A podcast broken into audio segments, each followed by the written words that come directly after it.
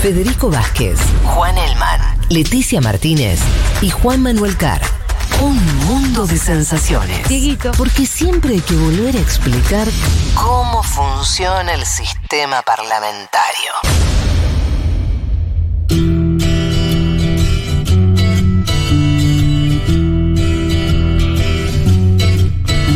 Bueno, muy bien, no vamos a explicar cómo funciona el sistema parlamentario, pero Leti nos va a explicar, no, sin irnos del, tema Ucrania que, que desarrolló recién el amigo Juan Elman, eh, pero sí hablar de algunos actores eh, laterales a este conflicto.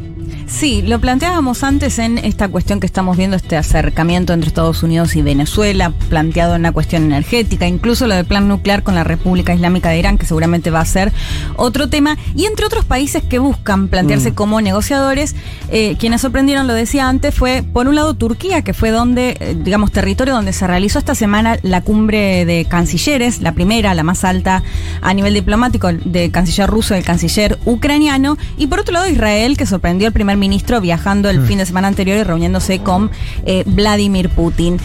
A la par se dio que esta misma semana se reunieron los presidentes Erdogan de Turquía y el presidente eh, Herzog de Israel en lo que es la primera reunión de ese nivel entre Turquía e Israel en más de 10 años. Eh, y esto, bueno, por supuesto fue una noticia, pero se da en este marco de eh, justamente el, el ataque a Ucrania, el conflicto en Ucrania. Y acá me parece válido sumar un poco a lo que planteábamos justamente recién de la dependencia de Europa. ¿Qué se puede llegar a hacer si sumamos lo que está pasando en Venezuela o, o con Venezuela o esta idea del, de, de Irán de que vuelva al plan nuclear y que eso por, quizás permita ¿no? la exportación de petróleo? Se suma Israel con el gas también. A ver, este ¿por es uno? De los temas. ¿Israel tiene gas? Israel tiene gas, por supuesto no puede sustituir a las, digamos, la Alemania, cantidad que tiene claro. Rusia, Sí. pero sí para llegar a Europa. Y esto se, daría, se puede llegar a dar a través de Turquía. Eh, pero lo escuchamos mejor a Ignacio Rulansky, que ya lo hemos entrevistado, entrevistado otras veces, especialista en Medio Oriente, que nos contaba justamente de qué se trata este, este vínculo entre Israel y Turquía. Esta relación bilateral tuvo sus propios y reiterados cortocircuitos durante los gobiernos de Benjamín Netanyahu y Recep Tayyip Erdogan, que momentáneamente fueron reactivados en virtud de un interés común para explotar gas natural licuado en el Mediterráneo y exportarlo al mercado europeo. Y este contexto de emergencia energética significa una oportunidad estratégica para ambos. Es que precisamente Israel tiene reservas de gas natural licuado considerables en sus costas y Turquía, vía Chipre, es la vía de acceso al continente. Entonces, de vuelta, este contexto facilita la reanudación de dicha relación en el marco de una Turquía que atraviesa una fuerte crisis económica y de un gobierno israelí de reciente composición con líderes que parecen coordinarse bien en el plano internacional, renovando también el peso diplomático de Israel en la arena internacional. Acá un oyente decía el momento mapita y te reafirmo Sí. lo que acaba de decir el, el entrevistado. Si vos ves el mapa, tenés a Israel, eh, que en su, de sus costas llega a la isla de Chipre y que de sus costas llega a Turquía, Sí. por donde pasaría ese gas. Eso, por eso esa combinación que vos decís de eh, esa unión de intereses. Sí, busquen el mapita y también, bueno, porque hay muchísimos intereses acá que voy a intentar explicar al menos algunos de cómo pueden llegar a, jugar. Eh, bueno, por un lado, este vínculo que se da, que lo, decíamos, Israel y Turquía, que vuelven a generar este vínculo con este interés en este contexto de necesidad o emergencia energética, como, como lo llaman algunos, es decir, que se sumaría justamente a esta búsqueda de, eh, de, mm, petróleo a, a Venezuela o a Irán, acá en este caso con el tema del gas en estos, estos dos países. Pero a su vez, tanto Turquía como Israel tienen intereses, bueno, a nivel doméstico lo planteaba Ignacio, ¿no? Una Turquía con una crisis económica muy fuerte, es decir, que esto podría también eh, ayudarlo, y una Israel que necesita, y que lo viene haciendo, de hecho, en los últimos años, de generar más lazos diplomáticos eh, con incluso países de Medio Oriente con los que históricamente no había tenido. Esto a nivel doméstico. Pero a su vez también están los intereses que tienen tanto Turquía como Israel con Rusia. Ajá. Porque estos dos países se declararon neutrales, es decir, no aplicaron Mirá. sanciones a Rusia. Y eso que Israel es un gran aliado, por ejemplo, en todas las votaciones en la ONU, incluso las cosas tipo el bloqueo a Cuba. De Estados son Unidos, claro. Estados Unidos e Israel, ¿viste? Sí. Eh, y En el caso de la ONU, sí Estados Unidos logró que vote a favor Claro. de, eh, digamos, de como de jugar Sí, la sanción- o de san- no sancionar, No. sino como pedirle Sí, sí, el retiro de, de tropas de Ucrania. Correcto, la Eso condena, sí, La condena, no me salía. Sí, la condena sí lo- lo votó a favor, digamos, pero no el avance en sanciones económicas eh, y por eso se considera, y- e incluso el envío de armas, que el propio presidente ucraniano Zelensky le viene diciendo a Israel, ¿por qué no nos envía Claro. armas, no? Israel si algo tiene es armas, ¿no? Exacto. o sea, Y- gas, no sé- gas un poco, pero Y, seguro y tiene armas. de defensa, sí. Y, Sí, bueno, sí. y en ese sentido está Nada. esta disputa que se marcaron en neutralidad, y como lo decías, al- eh, Israel, el ¿Y gran eh, aliado junto a Arabia Saudita en, eh, en Medio Oriente. ¿Por qué? Para mí hay varios puntos, pero uno central es Siria. Claro. Siria 2011 sabemos y lo hemos dicho en otras veces, en otras oportunidades, una guerra eh, civil donde hay muchos actores y también muchos Mm. intereses. En el caso de Israel, esto me lo contaba bien en detalle eh, Ignacio, lo que sucede es que atacan sobre todo objetivos de milicias pro-iraníes o de Hezbollah en Siria y esto lo hace con la vista gorda de Claro. Rusia.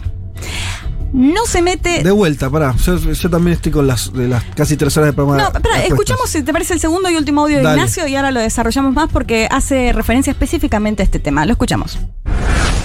La proximidad del ejército ruso en Siria es uno de los motivos principales por los cuales Israel estableció una alianza tan aceitada con el Kremlin. Para poder intervenir en la guerra civil siria, limitando, neutralizando la presencia de tropas de Hezbollah y las milicias pro-iraníes, Israel necesita realizar operativos estratégicos muy precisos, muy selectivos contra blancos específicos. Es decir, no se involucra en el conflicto sirio desplegando tropas, sino solo atacando circunstancialmente objetivos estratégicos. Esto puede hacerlo gracias a que se entiende con Rusia que no solo es su aliada, sino que también es aliada de Hezbollah y de Irán, o sea, de los enemigos de Israel. Entonces, podríamos decir que Moscú es una especie de moderador de los intereses de cada una de las partes en el terreno sirio, manteniendo una cierta estabilidad donde la situación no escala entre ellas. O sea, donde ninguno obtiene exactamente lo que quiere y eso precisamente es un terreno común que todos pueden aceptar. Ninguno es lo suficientemente peligroso para el otro. Es complicado, pero es la geopolítica, son los Sí. intereses que hay, varios, pero bueno, de las cuestiones que, hay que, que decía Ignacio, lo repasamos para que, que quede claro. Rusia finalmente termina jugando, Rusia recordemos, ¿no? Apoyando al ejército de Bashar al-Assad, el, presidente sirio que le ha, ha Sí. contribuido incluso a recuperar territorio que había perdido en estos años de, de guerra civil.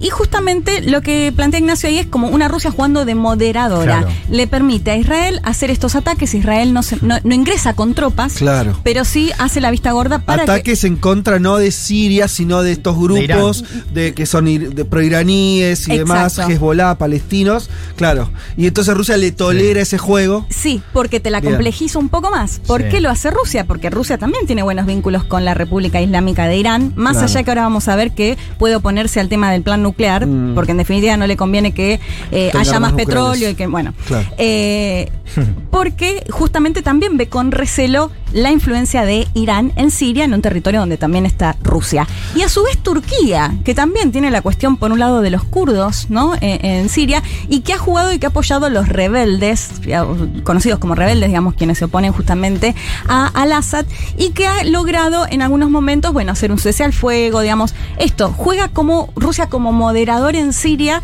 con intereses tanto de, de Estados Unidos también, pero bueno, de eh, Israel y Turquía. Esto es lo que explica entonces que Israel, Que ninguno se quiera llevar mal con Rusia. claro, no aplique sanciones, no envíe armas. Ay, mira, mira, yo pensaba eh, que tenía que ver, viste que hay mucha población en O Israel sea, hay otros factores. rusa, Sí. de origen ruso. Pensé que tenía que ver con eso. Sí, sí, hay, sí, hay es- varios factores. Yo te- por eso te dije, primero para Este mí, para mí. Siria es clave, Mm. pero por ejemplo, si vamos a Turquía, también pasa lo mismo en Libia, en Armenia y Azerbaiyán, donde tanto Rusia como Turquía apoyan facciones distintas. Entonces, esto no es estratégico, bueno, pelearte Claro. en otro ámbito con, con Rusia. Por otro lado, el turismo para Turquía. 5 millones de rusos y rusas que visitan este país y que tampoco les conviene, sí, depende muchísimo del turismo. También lo que tiene que ver con el mar Perdón, negro. rusos que viajan a Turquía, a Estambul de vacaciones. Sí, exacto. Ciudad muy, muy impresionante por otro lado. Exacto, y bueno, y que depende también bastante Claro, del del turismo, en, una sí. crisis económica como lo planteaba Ignacio. Y en el caso de Israel también influye esto que vos mencionabas. Eh, hay más de un millón, se calcula casi un millón y medio de tanto rusos como ucranianos que Claro. eh, se fueron a Israel, incluso sobre todo en la década del 90, después de la disolución de la Unión Claro. Soviética. De hecho, funcionarios del gobierno actual que, que son rusos, por Mirá. ejemplo, ¿no? Entonces, eh, o que digamos que nacieron en Rusia, Sí, ¿no? sí, sí. eh, entonces, esta, esta, esto también, por supuesto, es uno de los factores, pero eh, para mí el principal tiene que ver justamente con Siria y lo que Ignacio me decía. O sea, ninguno de los dos actores quiere generar o romper justamente ese, ese lazo. Es como, viste, como juega la bomba atómica, ¿no? No te la tiro porque vos también me la podés tirar y eso genera como un cierto equilibrio que, bueno, que en este caso también eh, juega en ese sentido. Y siempre, bueno, Ignacio me lo decía, siempre también mirando, por supuesto, lo que puede pasar en, en la seguridad, en, el caso de israelí sobre todo, sí. Entonces eso, esto es lo que explica que tanto Turquía como Israel, además de tratar de no hacer enojar a Rusia o no enemistarse con Rusia, quieran sentarse o ser los que sientan una mesa de negociación, como, como ser vías de negociación justamente para reforzar ese rol que decís de cierta neutralidad. Sí, y que, o sea, que no quieren, por supuesto, que esto escale, ¿no? Mm. Pero bueno, Turquía no es lo tan- está haciendo ya, de hecho. Claro. O sea, ya Sí. puso, ya puso lugar Sí, para sí, lo hacerlo. contaba Leti. Y, Sí. y lo otro que me interesa es el sistema de misiles antiaéreos que Sí. le compró Erdogan a Vladimir Putin hace dos años. Hay una famosa foto que están los dos comiendo un helado, un ice cream. Ajá. Eh, Erdogan y Putin. Una, una foto de esas extravagantes que da la política Sí. internacional. Eso fue parte de las negociaciones entre ambos países para comprar el sistema de misiles antiaéreos del, del Kremlin, digamos. Sí, Claro. que, Eh, que le que- generó sanciones y todo. que le Que generó fue un sanciones. gran tema dentro de la OTAN. Y Claro. seguro, la OTAN, obviamente, porque la, OTAN Turquía dice que van a la es parte de la OTAN. Claro, dice que van a tener doble armamento, armamento occidental y, y el armamento que le provee Putin. Bueno, me Hay parece países que... están puestos en lugares, viste ahí y decís, che, qué, cómodo que me siento acá en el fondo del mundo. Pero eh, es que. Porque hay países que están puestos en lugares y decís, che, mira, vos vas a estar quilombo siempre. No, y además esto muestra de qué manera esta cosa del cerco y la cancelación a Rusia, ¿no? Y sea, los pone a estos jugadores en una situación muy difícil, o sea, no ya a Francia, digo, Sí. dentro- Sí. sobre todo eso, a Turquía. Eso de la cancelación está bueno porque- Arabia Saudita. Eh, Erdogan tiene un doble discurso. Dice, mira, mira lo que dice. Dice, si todo Occidente hubiera clamado contra la invasión eh, de Crimea, ¿estaríamos ahora ante el panorama actual? Es decirle, culpa a Occidente por no haber puteado antes. Y después dice, "A- ahora no hay que demonizar a la literatura, al arte. Esto no tiene nada que ver con lo que está haciendo el gobierno de Putin. No. Eh, sumo solo como para ver también en los próximos días el plan nuclear que se espera justamente que se vuelva a firmar, recordamos brevemente ese plan nuclear que la parte eh, Irán para evitar las sanciones económicas Sí. y de esta forma también la posibilidad de empezar a exportar petróleo Sí. en la misma sintonía de Venezuela, ¿no? Y acá es interesante porque el, el que no esté interesado en que se lleve Ah. adelante y que también forma parte del acuerdo es Rusia. Está Rusia, está China, está Estados Unidos. Israel, claro. Eh, sí, eh, no, y, y claro, hacia eso iba, que Israel es el otro interesado Que no quiere. en que tampoco avance este plan nuclear que le permita Somos el a meme Irán nosotros. una mejora. Somos el meme de los analistas geopolíticos así preocupados. Sí, era, complicado, espero que haya quedado un poco más tranquilo, pero bueno, básicamente para romper un poco esta idea de nada es neutral, nada es realmente que quieren simplemente No, la paz, Leti. sino que es completamente ambiguo y cada uno tiene eh, sus propios intereses. Y, y te agrego algo más, que es que, o sea, lo que me lleva a tu columna, también eh, la guerra se va expandiendo de formas misteriosas por el mundo. Quiere decir, Sí, claro. Total. tenemos, a- eh, Juanma nos contó un efecto latinoamericano. No, de lo de Venezuela sorprendió más que el Lo ataque de. Putin. Eh, tenés efectos sobre Medio Oriente que son obvios. Algunos los contaste vos, debe haber más. Quiere decir, la idea de. eh, mm, eh, bueno, eh, contábamos muy por arriba este, este ataque eh, de, de Irán en, en- en Irak. Quiere decir, es un momento donde también todo lo que contó Elman sobre el recomendamiento europeo, parece ser que cada decisión más o menos relevante Sí. hoy está en función de la guerra. No, y ahí- Entonces, en un punto, sí. perdón, eso hace que ya la guerra tenga una dimensión mundial. No estoy diciendo que hay una tercera guerra mundial que sería un paso más, pero hay una dimensión global de la Pero- guerra Sí. claramente. Reordenamiento global, ¿no? Es la palabra Claro. que más estamos escuchando. Sí, no, y pensaba recién eh, dos países que brillan hoy por su ausencia. A ver, ¿cuáles faltan? ¿Cuáles China e? India. Bien. Bueno, India- India, otro ¿no? neutral. India que, que, claro, que se abstuvo de Naciones Unidas, que es eh, hace tiempo un, un aliado de seguridad y le compra armas a Rusia. Y China, digamos. Mm. Bueno, Eh, que China parece, obviamente, va a tratar de no opinar fuerte todo lo que pueda. Es que yo creo que, que, en todo esto eh, la posición de China, eh, bueno, o sea, está por verse. digamos. Pero ¿está por verse Ah. o es demasiado? Ya estamos en el final del programa. Sí. Preguntas que no responderemos por ahí. ¿Está por verse o ya está muy claro? Quiere decir que su alianza estratégica, Sí. económica, profundidad, va a ser con Rusia, más que con Occidente. pero fíjate, perdón, hoy cuando en la columna de Juan iba a recomendar una nota que salió hoy en New York Times que hablaba todo este planteo de, de- el recambio, digamos, de una Europa que creía que ya no iba no había conflictos y que empieza a aumentar su Sí. defensa. Y, y lo que proponía era si Estados Unidos envía menos dinero, menos mm, financiamiento para la defensa europea, lo puede hacer hacia Asia. Así que es interesante también ver qué pasa en ese punto. Mm. La recomiendo es una nota de Germán López que salió hoy en el Bueno, diario. eh, a mí me parece eso que, que bueno, no sé, si yo tuviera que arriesgar, me parece que hay algo ahí de, o sea, China no, no la encontrás opinando, pero toda la ecuación de Rusia no cierra si no tuviera el respaldo de China, me parece, ¿no? No, no, yo no me refiero a eso, sino diga a, a cuál va a ser el rol que tome ahora, digamos, en Ucrania, porque claramente hay una cuestión de apoyo y de, de alianza estratégica. Eh, pero qué rol va te- va a tener en, la salida diplomática del conflicto, si es que va a haber, yo creo que eso no lo sabemos, y es bien importante porque eh, China también tiene intereses comerciales con Ucrania y tiene una cuestión de prestigio, reputación que quizás podría intentar ganar algo en esta salida diplomática.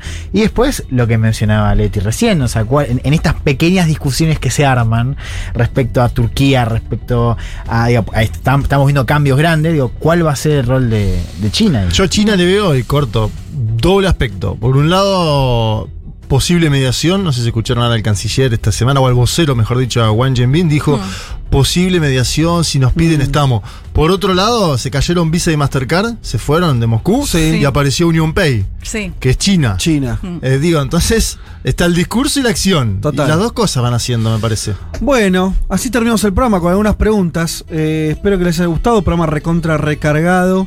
Eh, Qué cargado, no sé cómo hacen los que lo escuchan dos veces. Sí, totalmente. Yo Un estoy dolor con el- de cabeza. Yo estoy con el cerebro quemado ahora. Mama.